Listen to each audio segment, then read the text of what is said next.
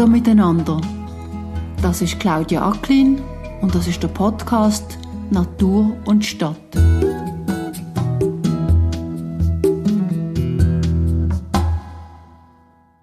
Basler Kompostiermodell, das muss schnell gehen. Also innerhalb von vier Monaten bis zu zwölf Monaten muss der Kompost muss das durch sein.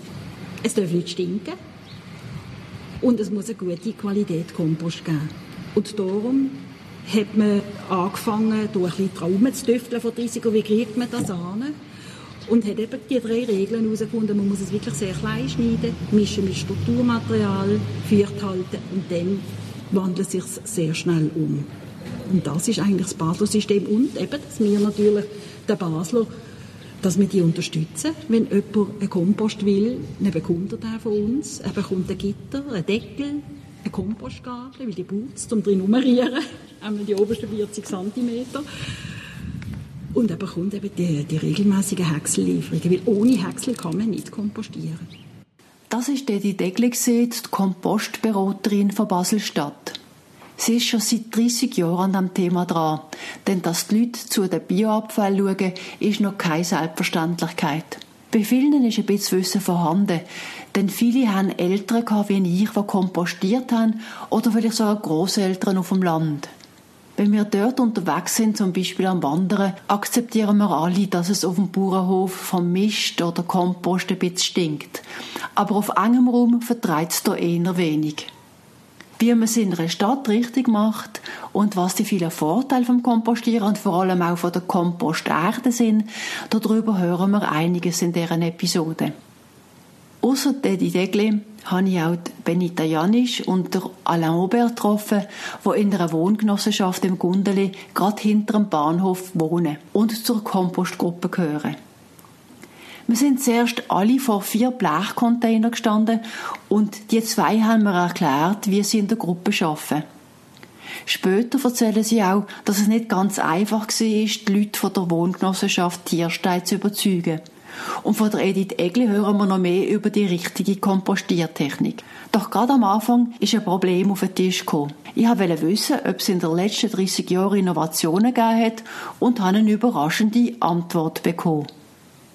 Abbau. Okay, ja. ist nicht mehr so gut wie früher. Nein, weil die haben vor ungefähr, jetzt ist es acht Jahren eingeführt, dass sie eine kostenlose Grünabfuhr machen können. Die ganze Bevölkerung kann alles auch Speisreste, Küchenreste, natürlich auch Grünzeug vom Garten, alles in einen Container reingehen und das wird abgeführt und in Brattelen in Vergärung vergärt. Und das ist alles kostenlos. Also die Leute, die früher noch kompostiert haben, viele, viele, viele haben aufgehört. Das ist schade. Und wir haben auch dort vier Quartierkompostplätze aufgebaut in den letzten 30 Jahren. Und kaum ist das gekommen, die Einführung von diesem kostenlosen Abfuhr, sind natürlich innerhalb von Jahr gerade zwei Quartierkompost zugegangen. Gibt es nicht auch einen Unterschied zwischen einer Grüntonne, was dort reingehört, und dem, was man auf den Kompost geht? Ich muss noch einmal sagen, das Wort Grüntonnen ist ein bisschen noch schwierig. In Basel gibt es eine Grünabfuhr. Hier darf man alles, was vom Garten kommt, Äste, zum Teil auch ein bisschen Rasen, darf man in die Grünabfuhr rein tun und das wird einmal in der Woche abgeholt nach Anmeldung. Also man muss das anmelden und das wird abgeholt und das wird auch nach Brattelen, in die Gemeinde Brattelen gefahren und dort wird es vergärt. Aber halt Küchenreste, die frischen, saftigen, manchmal sofort stinkenden Küchenreste, die kann man nicht in die grünen Tonnen rein tun.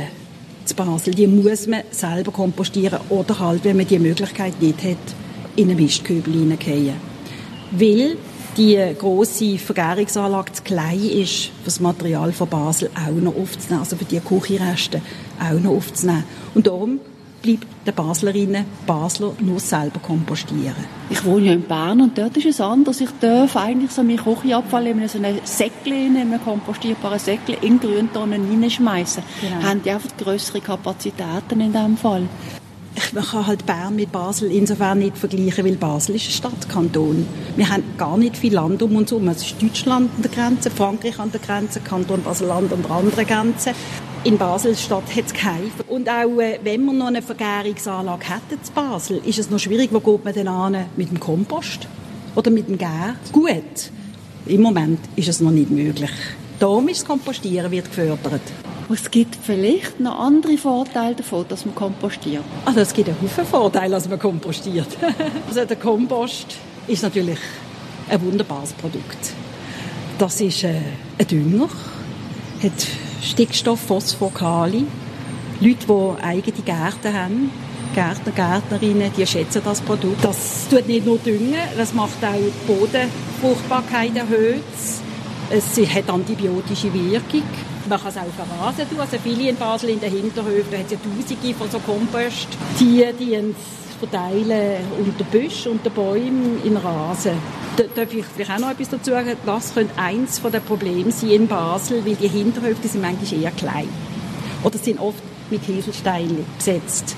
Und dann wenn die Leute in, einer, in den Häusern, sind drei, vier, fünf Haushaltungen wollen kompostieren, können das auch, aber wissen noch nicht, wo mit dem Kompost.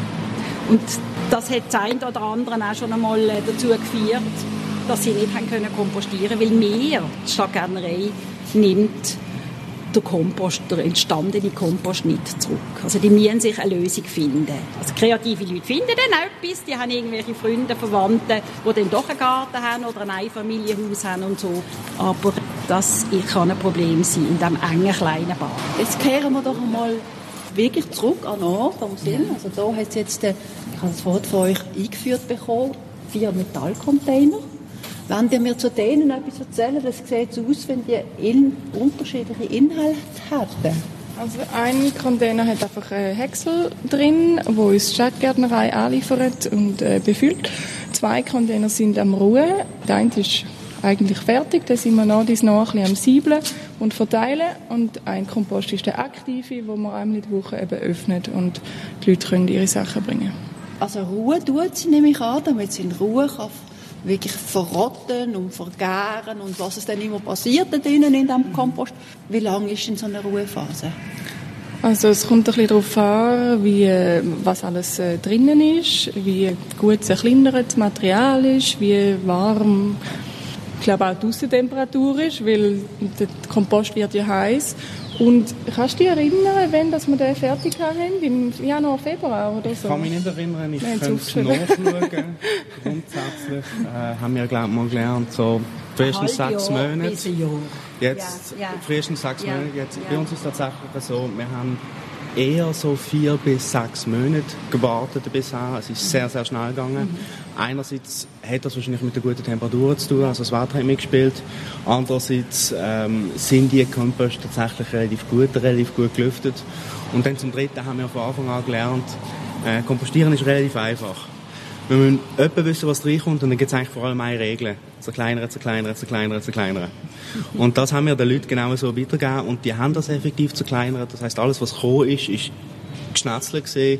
Das ist sicher mit ein Grund, warum wir, also der erste haben wir nach, nach vier Monaten haben wir gedacht, ja, eigentlich waren wir fertig, jetzt warten wir noch ein bisschen und nach sechs Monaten hat es noch gleich ausgesehen.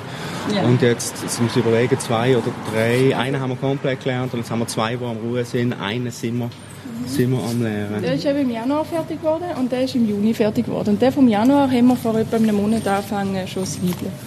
Und weil wir die Erde haben. ich, glaube, wir haben die Erde fertig gesehen, war meines Erachtens schon relativ viel früher. Es ist auch ein bisschen die Frage vom Mischen. Wir haben ja 40 Kompostguts, die wir reinmachen und der Häcksel, der das ein bisschen aufsucht und der dem ganze Struktur und Luft gibt. Und äh, wenn man das schön mischt und eigentlich ja, vor allem richtig viel drin hat, dann läuft es sehr, sehr gut. Eben, es hat vier Container und es hat ein Schlösschen dran. Kommt jemand euren Kompost klauen? Zum Glück nicht. Nein, das ist eine Massnahme, dass die Leute nicht irgendetwas reinwerfen, dass es nicht einfach schlussendlich irgendeine Abfalldeponie ist. Ähm, ich glaube, das wäre schon eine Gefahr. Ähm, ich habe am Anfang mit ihr das auch äh, diskutiert, dass eigentlich schön wäre, wenn die Leute einfach selber kommen und es machen und es nicht in dem Sinne Reglementierung braucht, aber ihre langjährige Erfahrung hat gezeigt, dass es halt einfach nicht funktioniert. Und dann sind Sachen nicht verkleinert und es hat Sachen drin, die man nicht auf den Kompost kann. Und weil das so ein, ein heikles Thema schon war, überhaupt den Kompost dürfen auch nicht stellen, haben wir das Risiko nicht eingehen Und äh, genau, haben von Anfang an die Schlösser gemacht Kompostgruppe, die amig da ist am Mittwoch. Die Leute, die sechs Leute, die wissen den Code, die machen es auf und machen es wieder zu. Es gibt eigentlich rein sachliche Sachen, oder, wo, wo, wo, wo man muss wissen muss. Eben, man muss es verhäckseln, gewisse Sachen gehen, andere Sachen gehen nicht. Und dann gibt es noch soziale Regeln. Und da hast du jetzt sehr viel Erfahrung gemacht. Vielleicht nur mal ganz kurz noch mal aus deinem Erfahrungsschatz. Warum braucht es eine Kompostgruppe? Also gerade vor allem in einer so einer grossen See, dort braucht es eine Gruppe. Die haben den Kontakt, nehmen den Kontakt auf mit mir, die bestellen Material, Häcksel von mir oder vielleicht mal eine Gabel oder wenn sonst Waldstock, wenn, wenn sie einfach etwas brauchen. Und so eine Kompostgruppe hier in dieser Siedlung, da, du hast jetzt gesagt, das sind sechs Aktive, die, die wissen genau, wie es funktioniert. Die sind dann hier an dem Tag, wo eben bei euch am Mittwoch und die leiten dann die anderen Leute an, die einfach ihre Küchenkessel bringen. Ich nehme an, die, die helfen zu vermischen. Die wissen dann auch, wo, wo man das Material, das gemischte Material kann rein tun. Also es ist schon wichtig, dass es ein paar Leute gibt, die, die wirklich daraus kommen, die wissen, wie es funktioniert.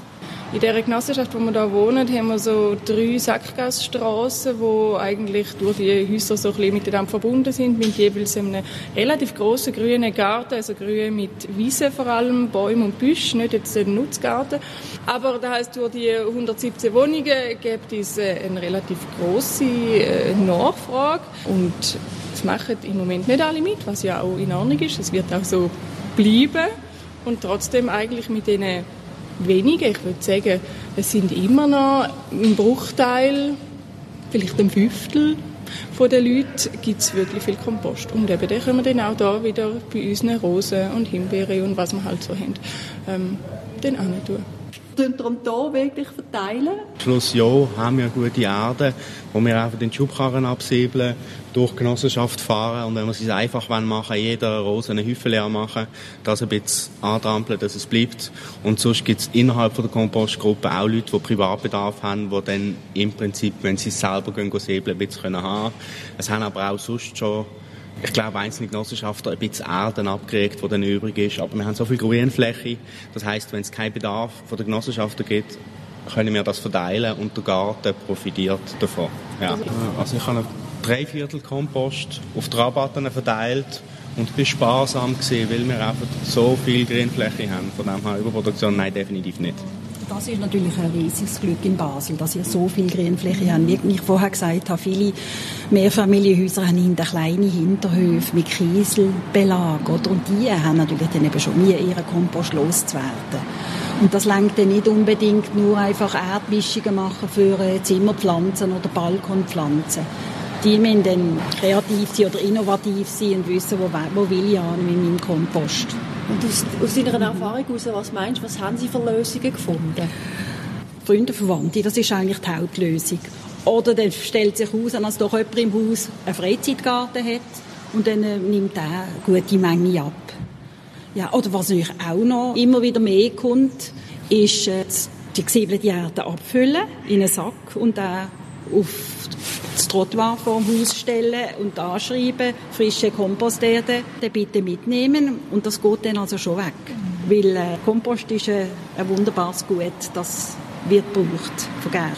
Ich habe schon oft gesehen, dass die Leute zum Teil wirklich einen schrecklichen Hinterhof haben und wenn sie den Kompost haben und dann denken sie, was können die denn machen und dann halt wirklich ein Gartenbeet anlegen. Biodiversität nimmt zu, wenn die Leute einen Kompost haben im Garten, also in ihrem Hinterhof. Und das ist doch immer wunderbar zu sehen. Was ist denn für das Vergnügen am Kompostieren? Also ich finde es recht cool, wenn man es rein tut, danach fängt man an mischen und dann sieht man so, was alles rumkriecht und die Würmer sich wieder verziehen und so. Und das ist einfach, also ich finde das schon so ein gewisses Wunder, oder? Man, muss, man tut quasi seinen gefühlten Abfall da rein und der fängt an leben. Das ist, also, ja, die, die Verwandlung von, wir haben Abfall und nachher haben wir einen Lebensraum für Tiere und am Schluss haben wir super Erde äh, mit, mit total viel Nährstoff drin. Das ist doch interessant. Die Grünabfuhr hat auf der einen Seite, zumindest in Basel, dazu geführt, dass weniger Leute kompostieren. Auf der anderen Seite gibt es aber auch gute Nachrichten. Wer in einem tristen Hinterhof einen Kompost anlegt, kriegt Lust drauf, dort auch einfach zu gärtnern. Es macht Freude, wie Benita Janisch gerade gesagt hat, Der Kreislauf von Essen, Resten verwerten, verrotten und dann den wertvolle Dünger zu ernten und zu brauchen. Wir sind an einem Tisch im Garten weiter hinten gezügelt und haben darüber geredet, wie der Kompost überhaupt entstanden ist. Ich komme nicht von Basel, was man ja mit dem Dialekt auch angehört. Und das heisst, ich komme äh, aus dem Thurgau. Meine Mutter hat immer kompostiert, obwohl wir nicht jetzt ultraländlich aufgewachsen sind. Und dann bin ich zu Basel angekommen und habe gemerkt, da gibt es keinen Kompost. Also, wo ich gewohnt habe, in der, im Wohnheim in Basel von der, von der Uni, hat es nicht gegeben. Und dann sind wir da hin und da hat es auch nichts gegeben und ich konnte das gar nicht verstehen, weil ich dachte, da haben wir ja die Karte vor der Tür, also wo ist das Problem? Und dann hat es doch noch mal drei Jahre glaub, gebraucht, bis ich dann an der GV einen Antrag eingereicht habe. Weil, als ich die Vorstandspräsidentin mal angefragt habe, ob man den Kompost könnte machen, hat sie gesagt, ja, das können Sie nicht selber entscheiden, das muss über die GV gehen. Vor Jahren, aber wie viele Jahre das her wäre, hätte es schon mal einen Antrag gegeben und das ist abgelehnt worden. Okay, dann habe ich den Antrag gemacht und der ist leider dann auch abgelehnt worden. Sehr zu meinem Unverständnis. Mit welchen Argumenten? Genau, mit welchen Argumenten. Es hat ein paar ältere, sehr alte Bewohner gehabt und die haben das Konzept vom Kompost glaube einfach nicht verstanden und so, wir wollen doch keinen Abfall auf unserem Areal und dann kommen wir hier noch die Ratten, wir haben schon das Problem mit Babys sagt, dass da irgendwie Füchse und Kreien am Rumpicken sind. Und dann stinkt das und eigentlich die drei Haupt... Ja, ich weiß nicht mehr, wie knapp das Resultat war, aber dort war auch noch so, dass eher die jungen Leute, die hier gewohnt haben, nicht an die GV gekommen sind. Dementsprechend die Jungen, die vielleicht so ein bisschen die Idee haben, ja, wir müssen doch so ein bisschen zu unserer Zukunft schauen, sind halt nicht da und haben gestimmt. Dann hat es eins oder zwei Jahre später einen, einen jungen Nachbar gemacht, wo ich angeklickt habe und gesagt, ich will es nicht du einreichen, weil sonst kommt es wieder von mir. Ich weiss, gut, hat er erst gemacht, mit dem gleichen Resultat. Dann bin ich ein bisschen konsterniert gewesen und dachte, das kann es doch nicht sein. Aber ja, dann hat die andere Nachbarin gesagt und dann hat die den gleichen Antrag von dort zumal im 15. haben wir einfach mit ihrem Namen unterschrieben und wieder genau gleich eingereicht. Und dort haben wir die GV dann schriftlich gemacht, wegen Covid. Haben wir die per Brief abgegeben und, glaube mit einer Stimme mehr, gell ist es angenommen worden. Wir, wir haben im Wesentlichen seit 15 äh, jedes zweite Jahr den gleichen Antrag mhm. eingereicht. Und man muss auch verstehen, in so einer Wohngenossenschaft, der Vorstand, das ist ein Laienvorstand, das sind berufstätige Leute, die machen das neben ihrem Job. Und die haben einen Haufen mehr Aufgaben, als dass man vielleicht als Mieter oder als Genossenschafter wird wahrnehmen Und die haben die Verantwortung, die zusätzliche Verantwortung mit dem Kompost auch nicht übernehmen Also der Vorstand war moralisch eigentlich von Anfang an hinter dem gestanden, aber hat der Zusatzaufwand sich nicht ans Bein binden lassen. Und die ältere Generation, die jetzt Benita beschrieben hat, das sind jetzt nicht irgendwelche Querulanten gewesen, sondern das ist einfach irgendeine komplett andere Denkart. Wenn ich den alten Herr reden gehört habe, dann habe ich mir wirklich so das brennende Feuer mit alten Reifen vorgestellt. Er hat das so beschrieben, als wäre das so eine Abfalldeponie. Wo wir am ersten Tag da gestanden sind, ist tatsächlich auch sofort der Mieter gekommen. Ja, kann es denn sein, dass der mal stinkt? Also einfach die Vorurteile, wo man halt auch kennt, dass die vorhanden sind. Und deshalb ist das so lange gegangen. Es ist aber tatsächlich so, von 15 bis 20 ist die Marge immer wieder kleiner geworden. Also ob die eine Stimme, die zum Sieg verholfen hat, jetzt mit Covid zu tun hat, oder ob es einfach die Tendenz ist, die seit 15 oder vor 15 noch existiert. Ja, weißt, ich habe, als ich mir überlegt habe, was ist eigentlich am Schluss doch die Kernaussage von diesem Beitrag, habe ich echt überlegt, aber kompostieren, das ist doch so allgegenwärtig. Das mhm. wissen die Leute doch sicher. Wir müssen dann noch schauen, dass wir das Element rausschaffen oder wo irgendwie speziell ist und wo vielleicht auch noch Leute könnte dann interessieren, weil es komplett Gehör ist. Ist eigentlich, es ist eben leider immer noch etwas, das auf Widerstand stößt, weil man Vorurteile hat. Obwohl es ganz offensichtlich ziemlich viel Vorteil hat. Du, ist das jetzt etwas Baslerisches? Ist das in Binningen genau gleich? Wäre das in Bern anders? ist, ist das etwas Ländliches? Du kommst aus dem Thurgau. Nein, ich glaube, das ist überall so. Mit Kompostieren, wenn man das nicht richtig macht, das kann stinken. Und es stinkt in sehr, sehr vielen Fällen. Wenn eben die Leute die Regeln nicht können befolgen wenn sie sie nicht kennen. Und eben wieder da, wenn man da im Hinterhof hat und das nicht richtig macht, dann stinkt es und dann hat es Mucken und, und äh, Insekten und das ist schon nicht toll. Ja. Dann sag doch mal ganz kurz, ja. was ist denn das Wichtigste, damit er nicht stinkt? Das sind drei Regeln. Wie ihr da am Anfang mal gesagt habt, klein schneiden. Damit die luftliebenden Bakterien überhaupt etwas zu fressen haben. Die fressen nämlich nur an der Schnittstelle. Also muss man eine Zitrone oder eine Banane, die muss man einfach verschneiden. Und dann brauchen die luftliebenden Mikroorganismen, die brauchen eben etwas Luftiges. Und das bekommen sie rein, müssen sie reinkriegen in Form von Häcksel, von Schreddermaterial. In Basel bekommen das alle Leute, die zu Basel kompostieren werden, von uns beliefert mit Häcksel. Also mit einem Schredder, für das man das eben unter die verkleinerten Küchenreste drunter mischt. Und dann braucht es noch die dritte Regel, das heißt Feuchtigkeit. Das muss ein bisschen feucht sein. Wenn man das befolgt, dann fühlen sich die Mikroorganismen so wohl, es wird heiß und die fühlen das einfach abbauen, das organische Material und die Kleintierli, die im Asseln, fühlen das einfach umbauen und zu Kompost aufbauen. Wie gesagt, innerhalb von eigentlich schon vier Monaten. Große Kompostieranlagen kriegen wurzelverträglichen Kompost in vier Monaten, ihr offensichtlich auch. Aber so durchschnittlich sechs bis, bis zwölf Monate eben haben dann die Tiere das zu Kompost umgewandelt. Das heißt, du hast ja. gesagt, das ist eben eines der Hauptargumente, oder? Ähm, eben, du hast das Bild vorher sogar gebraucht, von das gibt eine richtige Deponie da, oder? Und so wenn man es richtig macht, ist es eben nicht so. Es ist zivilisiert es zum Beispiel hier in diesen Containerinnen. Mhm. Es ist ein System, es gibt reiferen und weniger reiferen Kompost. Ich habe nichts geschmeckt. Nehmen wir mal an, dass im Sommer ist es vielleicht ein bisschen anders, oder? Wir haben effektiv, dadurch, dass wir so eine große Grünanlage haben und dadurch, dass wir als Genossenschaft auch unsere Gartenarbeit laienhaft organisieren, wird der Rasen teilweise geschnitten von Genossenschaften, die das in ihrer Freizeit machen. Zum Beispiel, wenn er ein bisschen zu nass ist. Der Rasenschnitt, den machen wir dann in die Grünabfuhrcontainer und ich glaube, am Montag oben kommt der jeweils auf die Straße. Wenn der nass ist und dann drinnen ist, hat das keine Luft und dann sind die luftliebenden Bakterien nebendran. Also wenn etwas ganz gewaltig stinkt, was schon ein, zweimal passiert ist in den letzten Jahren, ist effektiv der Rasenschnitt im Container, genau. wenn er nass ist. Kompost stinkt, wenn du angehst und mit der Gabel durchmachst und den Kopf drüber hast und es ein bisschen schmeckt, weil es zum Beispiel ein Klümpel hat, wo etwas geklebt hat und da keine Luft rankommt.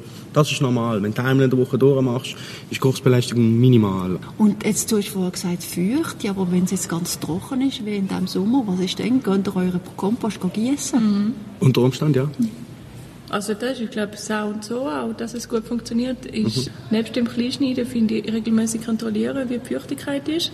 Und jetzt, diesen Sommer haben wir, obwohl es so heiß ist, im August, habe ich mal das Gefühl gehabt, er ist eigentlich knapp zu feucht. Und weil, weil wir eben beim Raussieben das Gefühl haben, es hat so viel Häcksel, die nicht vergangen ist. Vielleicht haben wir zu viel Häcksel drin, aber es braucht es einfach, ja, dass es gut schafft.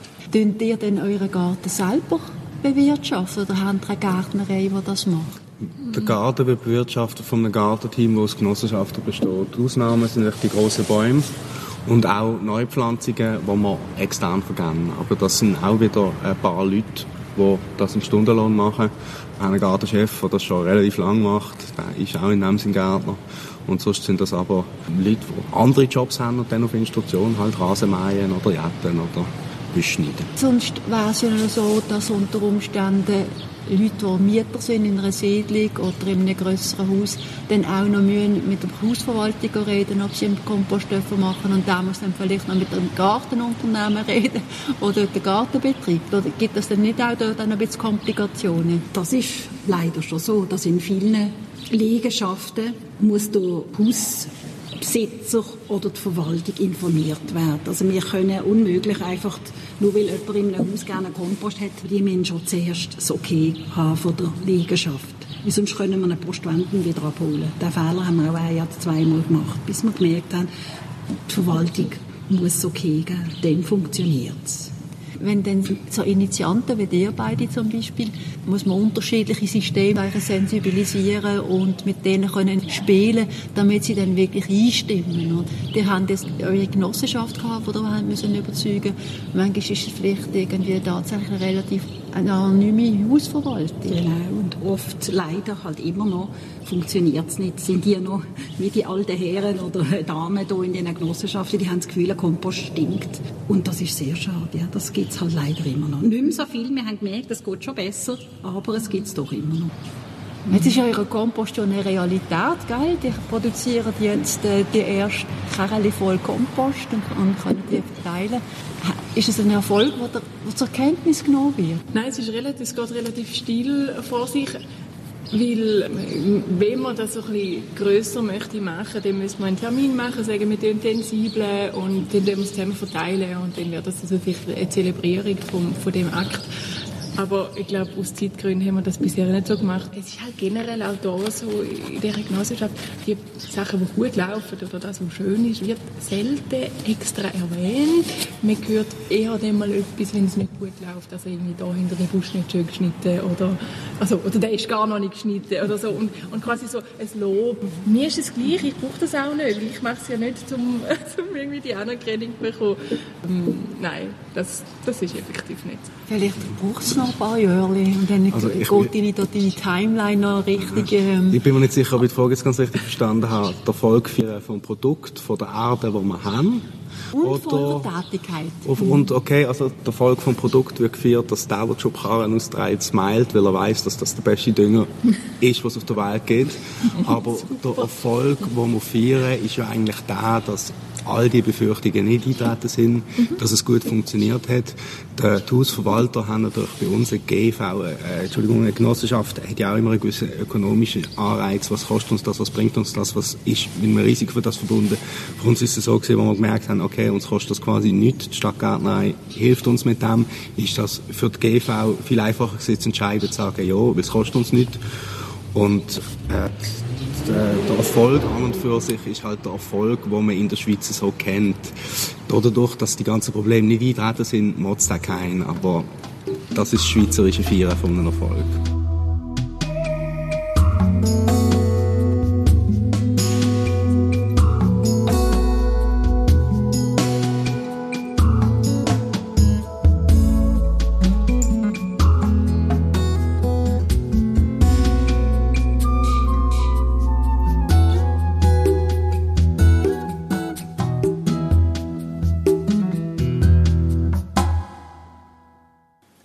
Nadelöhr, durch das Mieter und Mieterinnen häufig durchmüssen, wenn sie einen Kompost im Garten wollen, sind grössere Liegenschaftsverwaltungen. Man denkt dort manchmal noch, dass es der Wege Streit unter Nachbarn könnte geben. Wir haben aber auch über einen positiven Trend geredet, ausgelöst durch Corona. Dort hat man sich einfach mehr Zeit für die eigene Umgebung genommen. Die Bettina Janisch hat da arbeiten und wir haben zu dritt weitergeredet. Mit der Kompostberaterin Edith Egli am Tisch habe ich noch ein bisschen von ihrem Know-how profitieren. Und vom Alain Aubert wollte ich wissen, ob sie in ihrer Gruppe spezielle Lernerfahrungen gemacht haben. Eine Lernexperience, das ist für die, die in der Kompostgruppe selber sind, oder? Ich habe mein Leben lang kompostiert. Ich habe einen gewissen Grund noch gehabt, aber jetzt durch den Kontakt mit der Stadtgärtnerei habe ich und die sechs, sieben Leute, die immer in dieser Kompostgruppe sind, jetzt natürlich ein sehr starkes Learning mitgenommen. Also wir können auch die Fragen von den Leuten beantworten. Und was die positiven sozialen Aspekte von uns in der Genossenschaft ausmacht, das ist eher noch ein Treffpunkt am Kompost. Der ist am Mittwoch offen. Wir haben dadurch, dass es relativ gut funktioniert hat mit dem Schnetzeln, haben wir relativ schnell eingeführt, okay, ihr könnt am Oben vorher, wenn man den Abfallsack rausstellt, eure Behälter deponieren. Und das ist auch so, am Anfang haben wir reingeschaut in das, was sie gebracht haben. Jetzt weiss ich, wenn der kommt, dann kippe ich den Kessel ein, weil das klappt.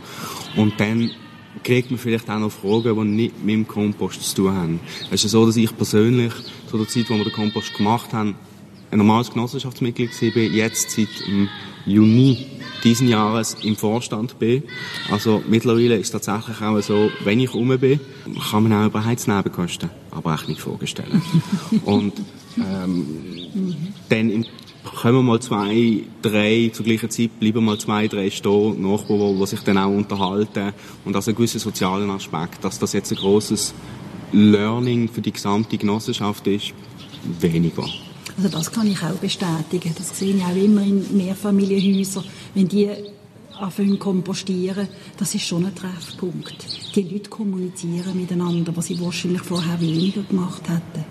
Das ist also schon einer der grossen Pluspunkte vom Kompostieren hier in Basel, dass sich die Leute treffen. Das Gleiche auch bei den Quartierkompostplätzen, oder? Viele geht es nicht darum, gerade für ältere Leute, ihre Küchenreste dort anbringen, sondern dort geht es darum, mit jemandem zu schwätzen. Die bleiben oft stehen und bläudeln miteinander die ganze Zeit, während der Zeit, wo der Kompost offen ist. Und das ist doch einfach toll. Also das Kompostieren ist quasi wie früher der Dorfbrunnen. so ein kleiner Ersatz für den Dorfbrunnen, wo man doch einfach Zeit hatte und geschwätzt hatte. Ja. Also ich wollte auch noch mal etwas sagen wenn Leute in einem Mehrfamilienhaus also anfangen kompostieren, also sich an mich wenden und dann kompostieren und dann machen viele andere Leute in einem Haus mit, wenn die wegzügeln, dann werden die in ihrer neuen Wohnung oder Haus, wenn die auch einen Kompost. Also es dreht sich schon wieder. Das ist ein, bisschen ein Schneeballsystem. Das haben wir enorm gemerkt. Vor 30 Jahren ungefähr hat die Kompostierung zu Basel angefangen. Da haben wir noch aktiv Werbung machen. Wir müssen auf dem Marktplatz stehen ja, einen Haufen tolle Sachen unternehmen, Märzstände machen und weiss der Gucker was alles, oder? Und jetzt äh, Jetzt sind wir froh, wenn wir, wenn wir nichts mehr machen müssen. Also wenn wir nicht fest in den Medien kommen, dass es Kompostberatung Basel gibt, weil sonst werden wir überflutet. Das hat man auch gemerkt in der Covid-Zeit. Das war unglaublich, gewesen, wie uns die Leute angerufen haben. Wir haben gerade ein Drittel mehr. Es gibt wirklich ein bisschen ein heimlicher Trend, tönt das ja. fast ein bisschen. Gehen wir doch aber noch mal ganz kurz zurück, mhm. vielleicht wirklich zum Fach-Know-how. Der Alain hat vorher gesagt, hat auch schon lange kompostiert, aber hat von dir jetzt noch mal etwas gelernt. Willst du vielleicht kurz sagen, was dürfen wir machen, was dürfen wir nicht machen? Also beim Kompostieren muss man, wie gesagt, die drei Regeln befolgen. Und wenn man die drei Regeln befolgt, dann kann man so ziemlich alles auf den Kompost tun. Es gibt einfach drei Sachen, die man nicht kompostieren kann. Und das erste davon ist Erde. Also Erde muss man nicht in den Kompost tun, weil die ist ja schon von diesen Tierchen, von diesen Kleintieren, von den Mikroorganismen umgewandelt wurde. Also Erde hat nichts zu suchen im Kompost. Das Zweite, was sicher nicht in den Kompost gehört, ist Holzasche. Das darf man auch nicht im Garten verstreuen, weil dort hat es viel Schwermetall, wie zum Beispiel Chrom drin, wo einfach nicht in unsere Boden gehört. Und das Dritte ist Knochen. Das kann man auch nicht kompostieren. Alles andere, eben Zitrusfrüchte, das ist problemlos, wenn man sie richtig kompostiert, wenn man sie verschneidet, geht das problemlos und man findet keine chemischen Rückstände mehr. Und was man auch, wenn man es gut macht, kann gut kompostieren, das sind ein bisschen Speisreste, ein bisschen Spaghetti, wenn man noch nicht wenig Spaghetti halt einfach wirklich fünf Tage lang vergessen hat im Kühlschrank, darf man das auch kompostieren, aber halt nur, wenn man es wirklich gut macht. Und in einem Mehrfamilienhaus oder in einer Genossenschaft sagen wir auch eher keine Speisreste drin tun. Weil vielleicht hat er mal irgendwie der Mieter XY eine Party gehabt, von zehn Leuten gekocht, und es ist nur jemand gekommen, und dann hat er irgendwie, ich weiß auch nicht, 20 Liter Spaghetti zu viel, und wenn er dann die auf den Kompost bringt, ich meine, das wäre dann schon zu viel, oder? Aber wenn jemand selber kompostiert für sich, in einem Einfamilienhaus, oder wirklich seine Mieter ganz gut kennt, dann kann man auch einmal Speisreste drin tun. Ja. Mhm. Ich wir haben vorhin noch ganz kurz mal über Innovation geredet. Es gibt ja seit einer Zeit ein Startup, das finde ich wirklich cool, das habe ich vor langer Zeit noch mal gesehen, die Wormit oder Worm Ah, der Worm, ja. Genau. Wurmkomposter. Wurmkompost. Ja. Das tut mich jetzt auch noch eine lustige Idee. Was hast du für eine Meinung dazu? Also, da ja. kann man sogar ja. in der Wohnung genau. kleine Container genau. aufstellen, also sind so Keramikgefäße genau. und Würmer dazu mhm. Also da wird überhaupt vorausschicken, es gibt ganz viele verschiedene Kompostsysteme. Das eine ist nicht besser als das andere. Es gibt einfach so einige, die schneller gehen, so, die ein bisschen einfacher sind. Und das Wurm, der Wurmkomposter, der hat seine Berechtigung. Eben, man kann ihn in die Wohnung hineinnehmen. Er hat aber auch große Nachteile. Die Würmli, die vertragen es zum Beispiel nicht, wenn es kälter ist als 10 Grad. Also man kann ihn nicht auf dem Balkon stehen weil dann ist, also über den Winter, dann, dann sterben sie, verfrieren sie. Das Gleiche auch, wenn es über 25 Grad ist, finden das die Würmer eben auch nicht toll. Dann haben sie zu heiß. Und viele, viele äh, Anfragen bekomme ich leider von solchen, die Wohnkomposter hatten, wo dann halt all die Würmer gestorben sind. Aber wenn man die Regeln beachtet, dann funktioniert das bestens. Aber das sind meistens wirklich ganz kleine Haushalte. Weil die Würmer haben nicht so einen wahnsinnigen äh, Durchlauf.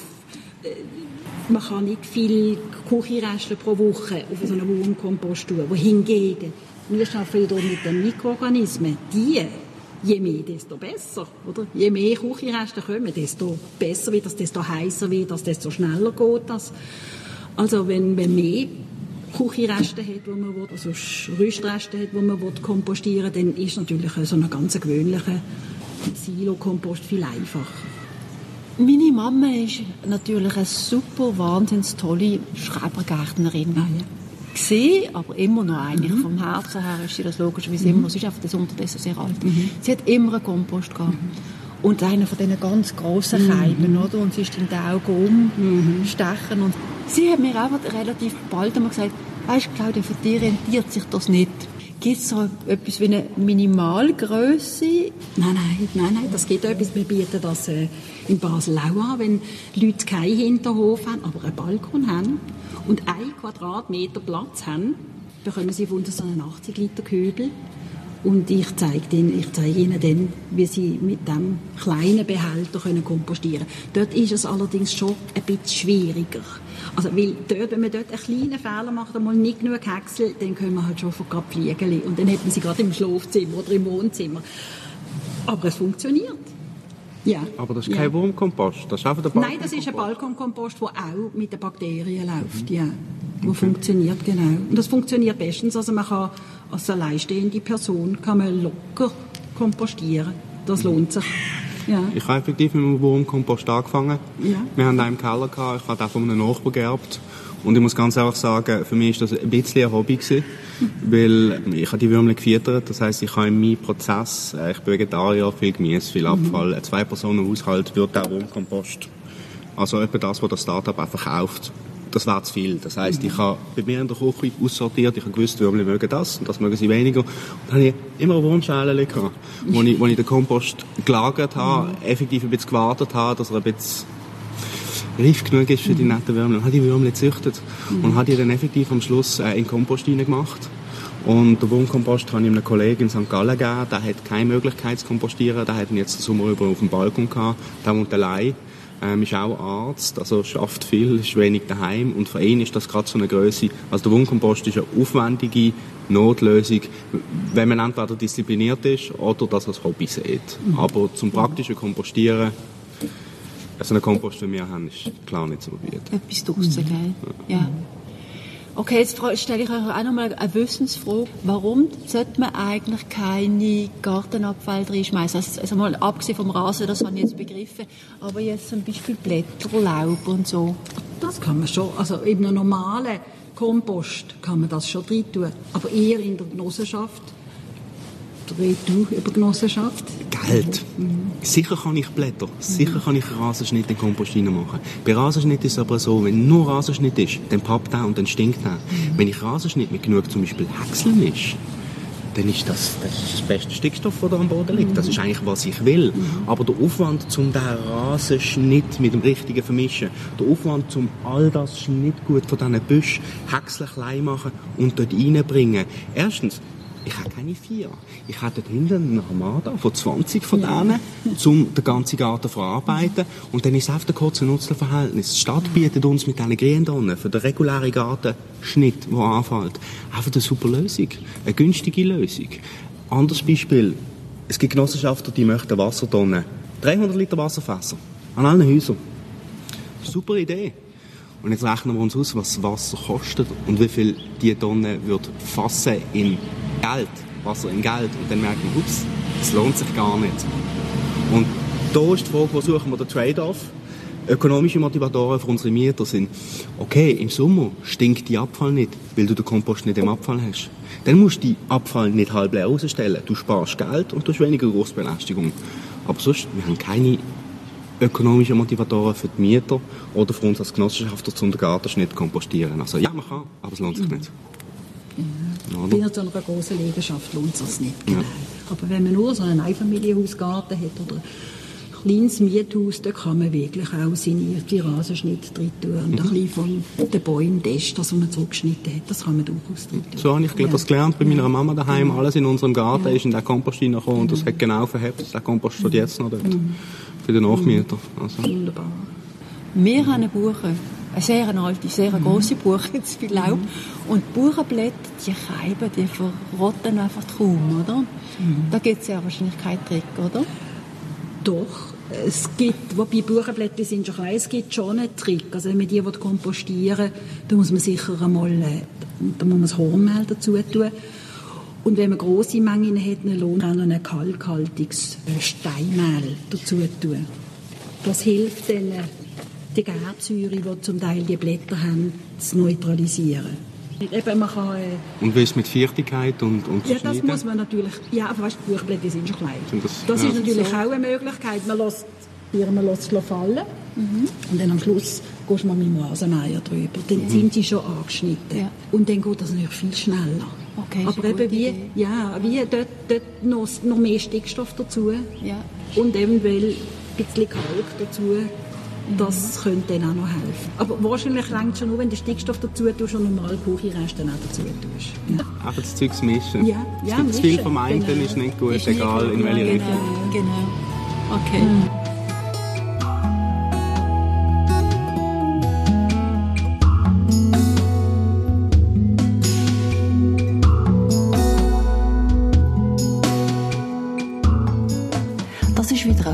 Von der Natur und Stadt und ich hoffe, dass sie Ihnen gefallen hat.